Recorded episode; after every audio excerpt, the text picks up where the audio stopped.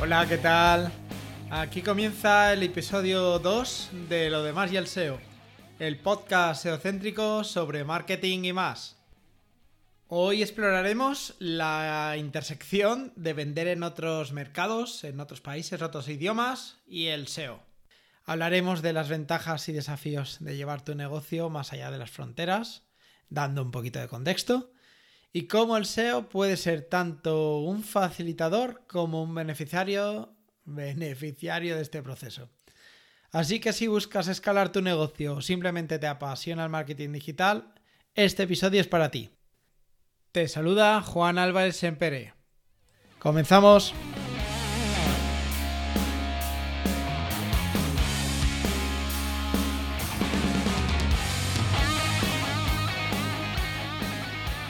La internacionalización es el proceso por el cual las empresas expanden sus operaciones fuera del mercado nacional donde están eh, operando en este momento. Lo cual conlleva, idealmente, el proceso de, adaptar un producto o servicio para dicho fin. Em, vamos a hablar de qué métodos de entrada tenemos para, alcanzar, para mm, eh, vender en, mercados internacionales? Pues tenemos las exportaciones, que es el método más sencillo y menos arriesgado, podríamos decir, para vender productos en otros países.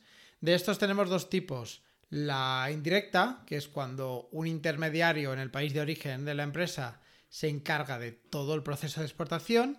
Y la directa, que es cuando la empresa maneja ella misma todo el proceso de exportación, desde la logística a los trámites burocráticos.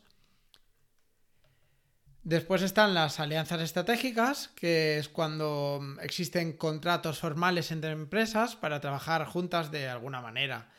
Los dos tipos principales de este, de este método de internalización pues, eh, puede ser la licencia, que es cuando una empresa permite a otra utilizar algo específico, como puede ser no sé, una patente o un proceso productivo a cambio de un pago. O la franquicia, que esta es un poco más conocida, que eh, va un poco más allá de la licencia porque proporciona, digamos, un paquete más completo de, productos, marcas, el know-how. Otro método podría ser los acuerdos de cooperación accionariales, o mm, dicho más fácil, la inversión directa, donde hablamos de inversiones más grandes y comprometidas.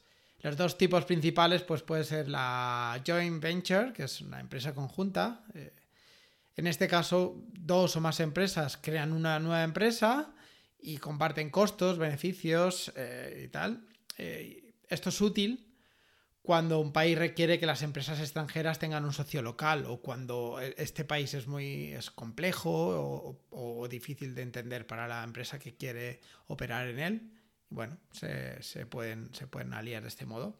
O las filiales, que es cuando ya la empresa se establece em, en, el, propio país, en, forma de filiales, eh, controlando el proceso eh, de internalización por completo.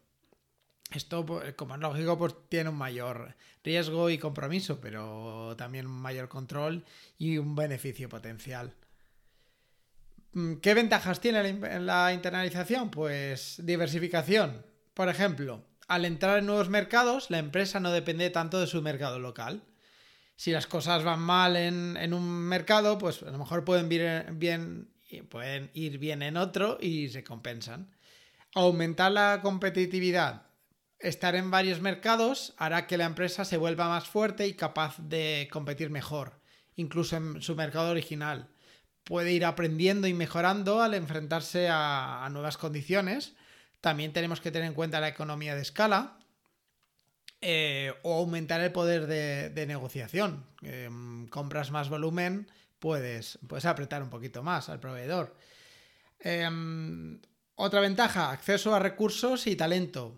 Pues esta expansión eh, pues, eh, accedes a un mercado también de talento, no solo de, potenciales clientes o, potenciales ingresos. accedes a nuevas tecnologías o materiales o, incluso materias primas que en el mercado local no estaban. Otra ventaja, mitigar estacionalidad. Esto puede estar claro en mercados con el verano diferente, uno, eh, por ejemplo, España y, Argentina creo que lo tienen así. Cuando aquí es invierno, allí es verano y las ventas, pues digamos que se, se estabilizan, se equilibran, mejor dicho. Otra ventaja, visibilidad e imagen de marca. Bueno, esta también está clara. Eh, soy una marca internacional presente en tantos países. Eso es un reclamo bastante potente. Y puede hacer que la empresa parezca más confiable o atractiva. Y esto va a mejorar la imagen de marca. Otra ventaja, pues la expansión del ciclo de vida del producto pues un producto que ya no es popular en un mercado, pues a lo mejor puede encontrar una segunda vida en otro, en otro mercado y e, extiendes la, rentabilidad. Otra ventaja, encontrar nuevas oportunidades de negocio. El llegar a nuevos mercados y conocerlos mejor puede ayudar a una empresa a, a, encontrar oportunidades que en tu mercado pues, no estás viendo, igual no existen. Podrás detectar, o no, perdón, o no existen todavía podrás detectar em, necesidades que tu empresa pueda satisfacer y, e identificar estas oportunidades que, pues eso, de otro modo pasarían desapercibidas. Crecer y consolidar tu negocio el mercado nacional no te permite producir a plena capacidad. Mm, tienes capacidad para crecer, pero donde operas no hay, no hay demanda. Pues nada, la internacionalización puede ser una forma de que tu negocio crezca y prospere y aproveche mejor esos recursos que ya tienes. Y por último, acceso a subvenciones para la internacionalización. Esto mm, queda bastante claro también. Eh, algunos gobiernos ofrecen incentivos eh, para, internacionalizarse y, puedes abordar este proceso de manera más segura y económica. Y he dicho último, pero bueno, en el resumen, realmente la ventaja principal de, vender en otros mercados, de expandirte, eh, es crecer, vender más y aumentar el beneficio. Mm, tan llano como eso. Eso es lo que lo último que te tiene que hacer, eh, em, lo que, te tiene que empujar a, a, esta, esta, aventura que es, que es vender fuera. Esto obviamente también tiene sus barreras y, retos, dificultades, pues em, es adentrarse en un ambiente desconocido que está lleno de incertidumbre. Pues eh, hablamos de, desafíos como pueden ser las diferencias lingüísticas y culturales, eh, las empresas cuando eh, se, internacionalizan, pues tienen que comprender muy bien el mercado objetivo, el público objetivo, em, todas las costumbres, la manera de, pensar de, ellos y adaptarse. Em, y esto incluye preferencias del consumidor, prácticas empresariales y, y también el estilo de comunicarse y que puede influir poco o mucho en el marketing, ventas, atención al cliente y, en, general en las operaciones del día a día de la, empresa. Otra barrera puede ser las complejidades eh, de regulación y las legales. Cada país tiene su propio conjunto de reglas y leyes. Igual podrías necesitar adaptar las etiquetas de tus productos, los impuestos eh, diferentes, habrá, habrá, que conocerlos eh, y tendrás que pagarlos. Incluso podrías necesitar cambiar el producto en sí para, para cumplir con ciertas regulaciones locales. Em, esto es como la, letra pequeña que, debes leer antes de lanzar eh, un producto a un mercado nuevo. También tenemos desafíos logísticos y operacionales. Eh, aquí entra en juego la entrega al almacenamiento de otros productos, ya que, bueno, en diferentes países las, calidades de las carreteras, los puertos, incluso los requisitos de almacenamiento pueden, pueden diferir. Y además las zonas horarias, pues también, eh, también pueden complicar la operativa, la coordinación. Riesgos financieros, está claro. Eh, los cambios, tipo de cambio puede ser volátil. Si la moneda del país que estás exportando se devalúa, pues tus productos podrían volverse más caros y también menos atractivos. Em, necesitas una estrategia para, para manejar estos riesgos financieros. Y como riesgo financiero, también podemos incluir el, propio coste de la internacionalización. desde la investigación de mercado, em, los, trámites legales, el capital humano y, no digamos si, vamos a establecernos físicamente en el país objetivo. En ese caso, los costes, lógicamente, pueden ser, pueden ser digamos que muy importantes. Eh, bueno, expandirse tiene muchos costos ocultos y no siempre son asumibles poca broma, puede, puede, ser, un, puede ser una barrera muy, muy fuerte. Dependiendo, ahora lo veremos también, dependiendo del tipo de, canal o de, estrategia que quieras seguir para vender. Eh, otra barrera, pues la, competencia y las propias barreras de entrada al mercado. Eh, al entrar en un, mercado nuevo, te encontrarás con empresas locales que, ya tienen sus clientes, eh, tienen ya un nombre, Además, eh, pueden haber aranceles o tarifas especiales para vender allí. Vas a necesitar un plan sólido para abordar cómo te diferenciarás y, cómo abordarás estos obstáculos.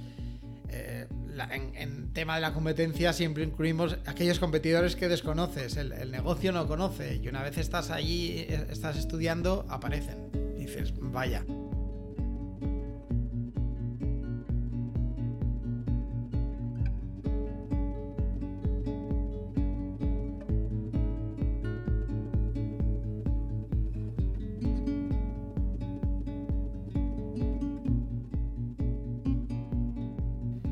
Venga, ahora voy a dar unas pinceladas de lo que puede ser un proceso de internacionalización de una empresa, así de, manera global. Que esto obviamente varía según la empresa, mercado, pero bueno, hay, unos pasos básicos que suelen ser comunes en, la mayoría de los casos.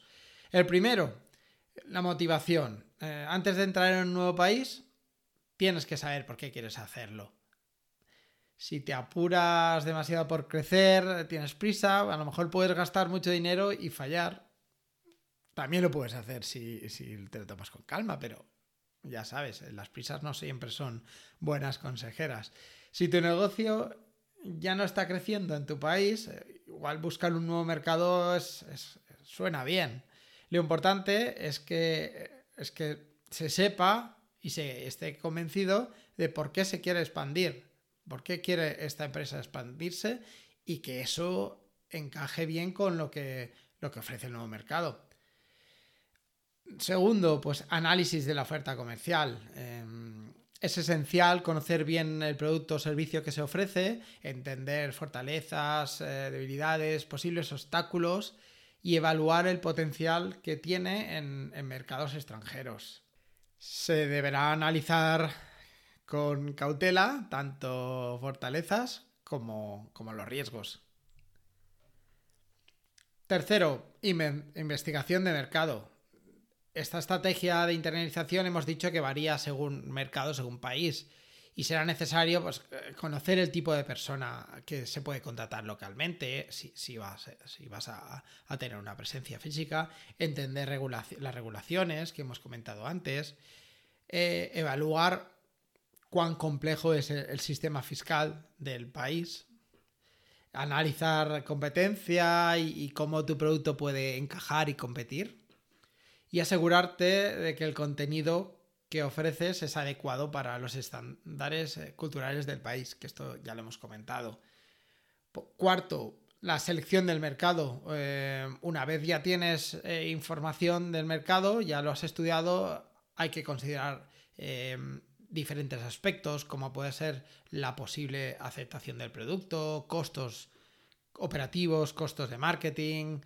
Es importante tener en cuenta los diferentes aspectos del, mercado eh, objetivo, como, como la posible aceptación del producto, costos operativos de marketing, y la existencia de contactos o, potenciales aliados en un mercado determinado, que puede, puede ayudar significativamente en el proceso. Quinto, elaboración de una guía de acción. Mm, plasmar eh, de forma medida y cuidadosa esta, estos, este paso a paso que, que, vamos a llevar, que implica, entre otras cosas, seleccionar los canales de venta, planificar la estrategia comercial y de marketing, eh, asignar los recursos. Y por último, podría incluir, eh, número 6, considerar el enfoque de, expansión que queremos tener. Eh, los dos enfoques comunes son el de sede central o el HQ y el, y el negocio local.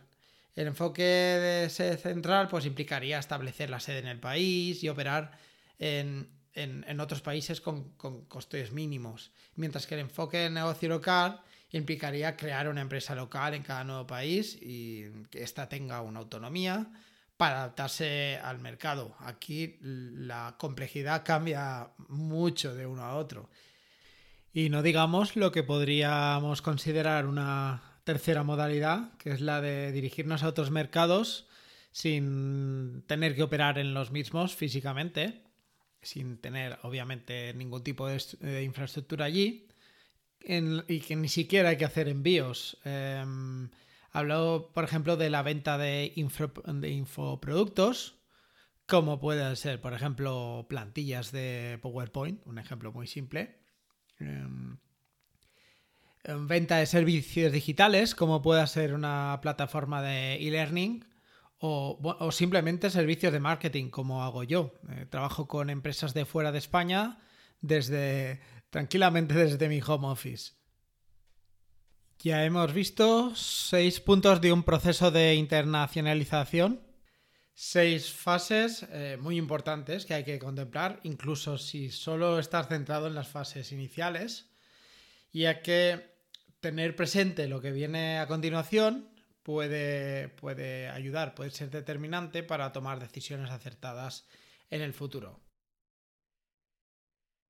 Vale, hasta ahora hemos explorado varias estrategias para entrar en nuevos mercados, desde exportaciones y acuerdos de cooperación hasta inversiones directas como el joint venture, por ejemplo.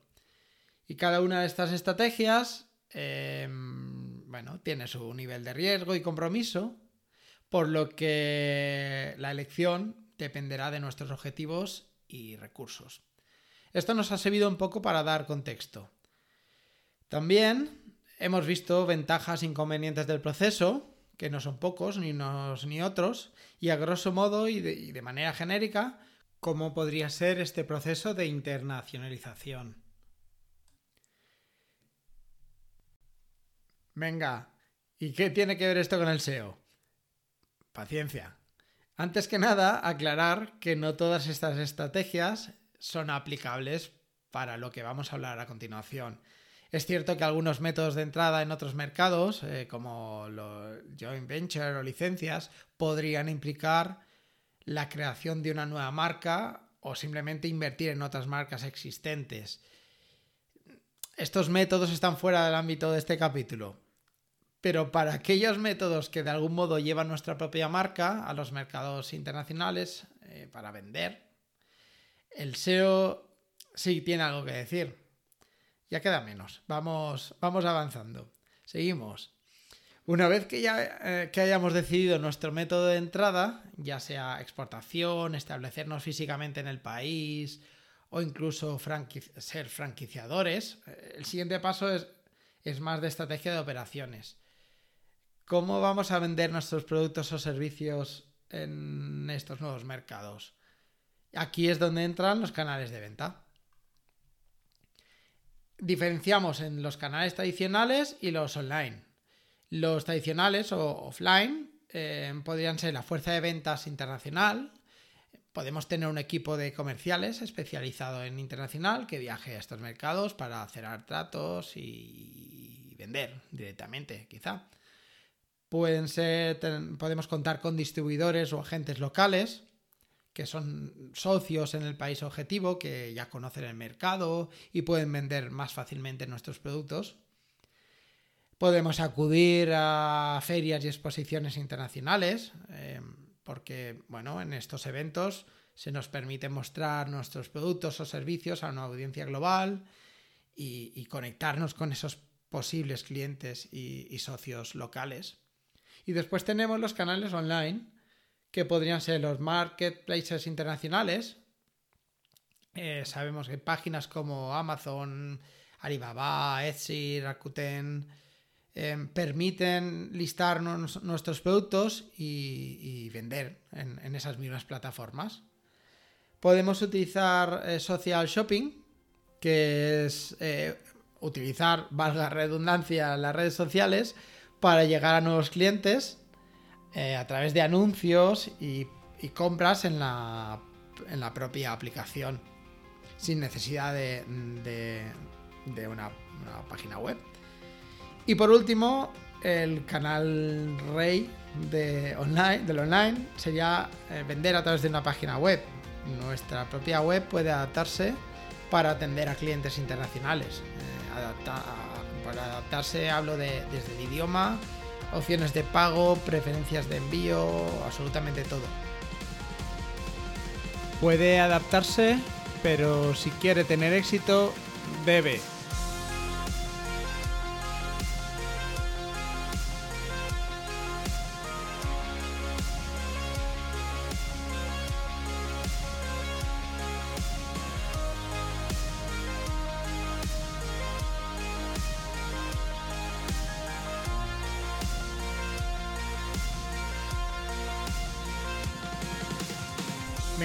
hemos llegado. ¿Cómo beneficia el SEO a ventas internacionales? Mm, vamos allá. De todos los canales, eh, quizá estés asociando mentalmente SEO a, vender en otros países con, una página web. Y así es, ya lo hemos comentado, es el, digamos, el método rey. Y el SEO internacional es la subdisciplina del SEO que se encarga de optimizar una web o, varias según el proyecto. Y esto lo voy a leer. Para que mediante un mejor posicionamiento mejore su visibilidad y aumente su tráfico en motores de búsqueda en diferentes países e idiomas. Y esto lo hacemos con las buenas prácticas del SEO, entre comillas, normal, pero adaptando todo, adaptando los contenidos, la oferta, las tácticas, todo a cada uno de los mercados eh, o idiomas objetivos. Pero hay más. Debemos tener claro lo siguiente. Aunque vendamos solo en redes sociales o marketplaces, y aunque nuestra estrategia sea puramente offline, esto eh, lo estoy diciendo lento porque es muy importante, nuestra web es nuestro escaparate virtual y, y, debería ser lo primero que apareciese siempre cuando alguien busque nuestra marca de productos y servicios en cualquier lado. Además, nuestra web sabemos que es permanente, eh, es nuestra, nosotros decidimos cuánto tiempo está online y eso no ocurre en otras plataformas. Y además es propio, ya lo he dicho, lo controlamos nosotros y hablará de nosotros como nosotros queremos eh, hablar de nosotros, no como quieran terceros. Por otro lado, el, el SEO va de posicionar.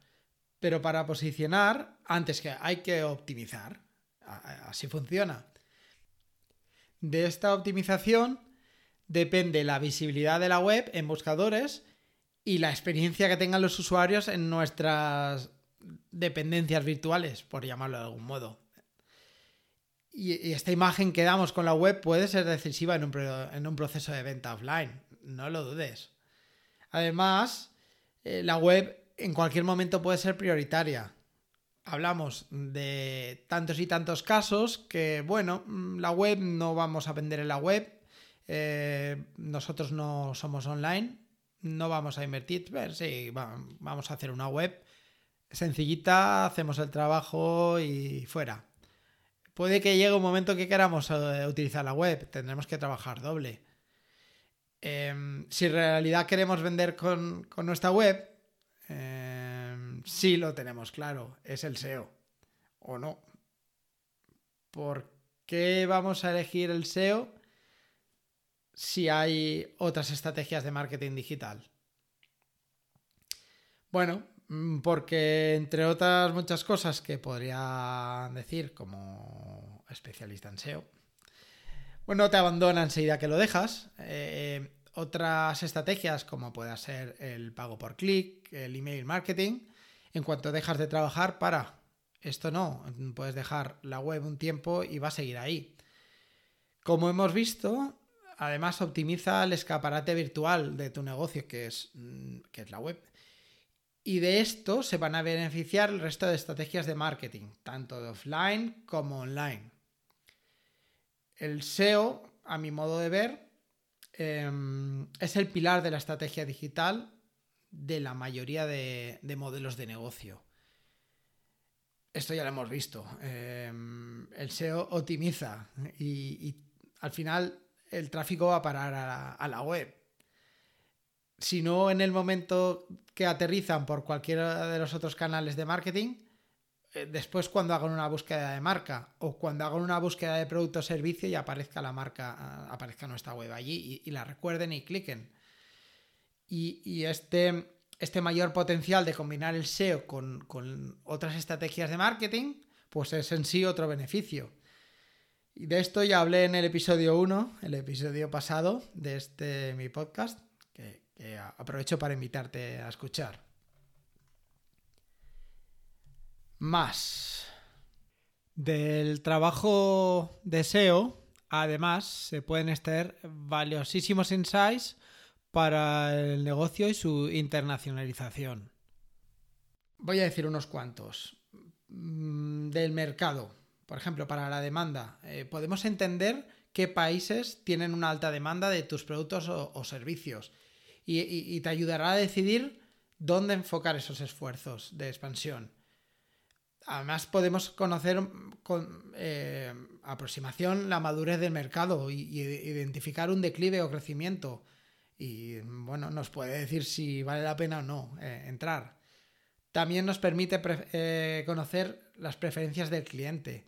El, el, trabajo de SEO ayuda a conocer qué productos son más populares en diferentes mercados y adaptar así el inventario y las estrategias de marketing. La competencia. Está claro, identificar a los competidores em, siempre es un, es un plus. Eh, vamos, un plus no, es un más, es, es clave. Pero es que muchas veces en el plan de negocio no aparecen los competidores que realmente lo son en los resultados de búsqueda. Y al no tener identificados, después nos podemos encontrar con la sorpresa. Eh, con un trabajo de SEO esto no pasa y podemos eh, adaptar las estrategias de marketing a, ellos. Aparte, estas, las estrategias de marketing se pueden copiar. Nos podemos inspirar mucho en lo que están haciendo estos competidores, ya no solo en SEO, en otras áreas de marketing. Regulaciones y normativas, pues también te puede ayudar a entender qué tipo de contenido está permitido o penalizado en ciertos países. Otro beneficio podría ser eh, conocer la estacionalidad y tendencias del mercado, qué temporadas o eventos son importantes en cada país. Esto nos permitirá como empresa planificar ofertas y lanzamientos de productos o simplemente incluir o no unos productos u otros. Seguimos, hay más. Eh, nos permite realizar alianzas estratégicas. Esto lo hemos visto antes. Mm, el, SEO te puede ayudar a identificar quién son los líderes de opinión, los sitios web de autoridad. Y los podemos, podemos contactar con ellos, los podemos utilizar como socios o colaboradores al entrar a un nuevo mercado. Y esto nos va a ayudar a acelerar la expansión y reducir los riesgos. El SEO también te permite conocer los canales de distribución em, preferidos por los consumidores. Eh, averiguaremos cómo compran, si en, en, online, en, tiendas, em, y permitirá así optimizar la cadena de suministro y la estrategia de ventas. El retorno de inversión, bueno, es una de las métricas, de las más importantes, Eh, que el SEO o las herramientas de SEO te permite medir. Eh, conociendo esto en los diferentes mercados, pues nos va a permitir ajustar las estrategias para maximizar las, ganancias. La reputación de marca. Em, con, herramientas de SEO y, conocimiento del, especialista, se puede monitorizar cómo se percibe la marca en los diferentes países en los que trabajamos y ayuda también a adaptar estrategias de comunicación y de relaciones públicas. Y por último, hay más, pues bueno, eh, el tema de las, del riesgo de, de barreras de entrada, pues ayuda a identificar mercados que están saturados o que son muy competitivos y bueno, y plantearte si entrar o no. Seguimos.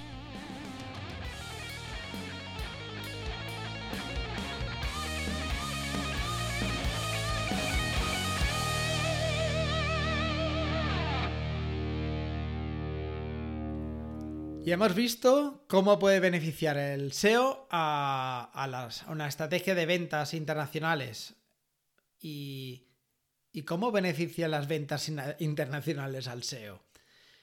En, en, los próximos capítulos del podcast, la idea es sacar a la luz cómo se beneficia mutuamente otras áreas, estrategias, tácticas de marketing y negocio y el SEO.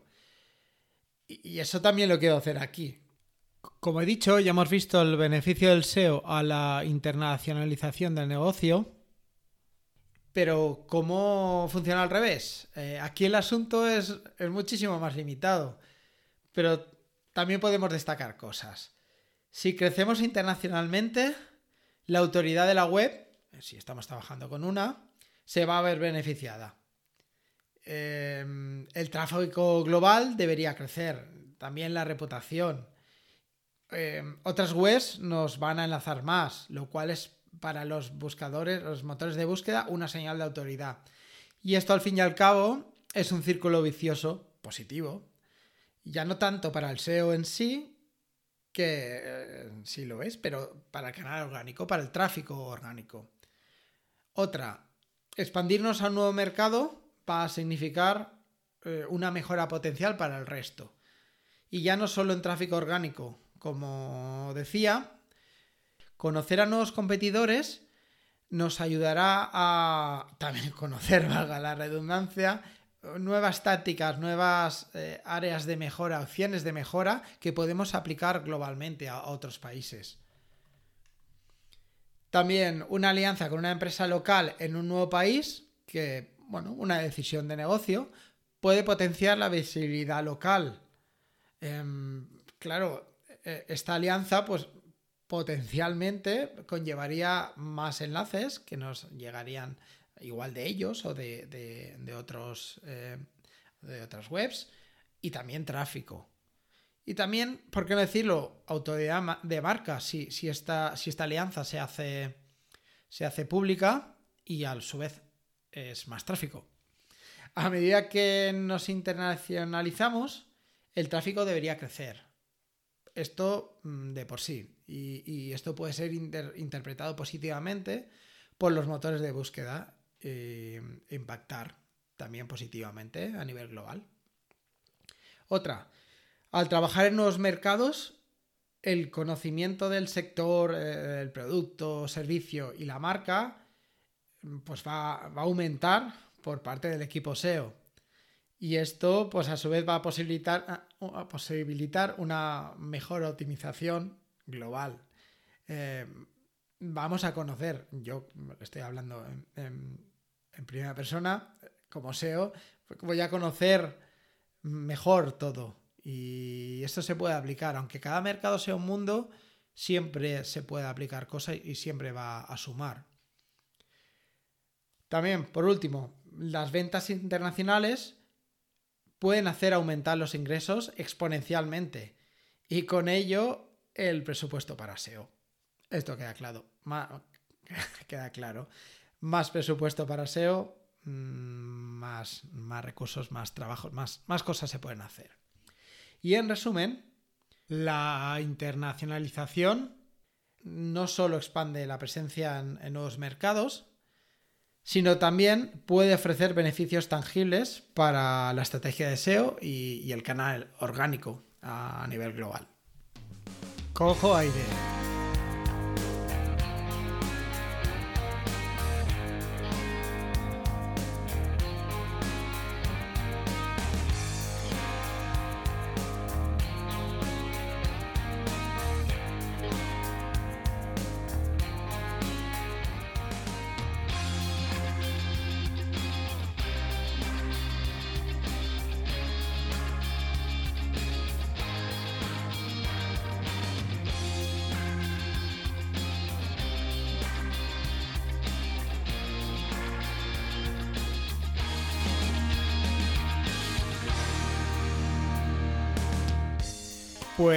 Se ha quedado buen día para empezar a vender en otros mercados, ¿verdad?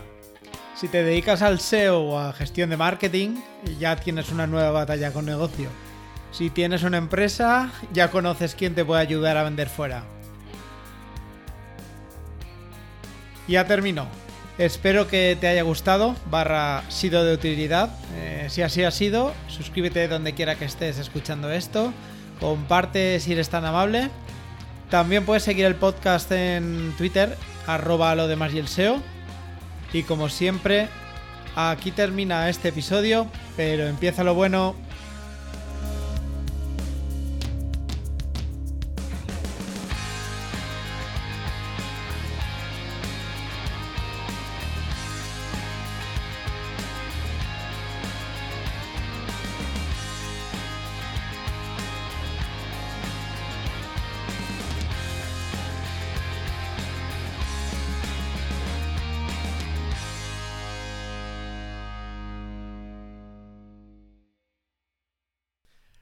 Ahora que ya sé decir podcast, mmm, me ha tocado internacionalización.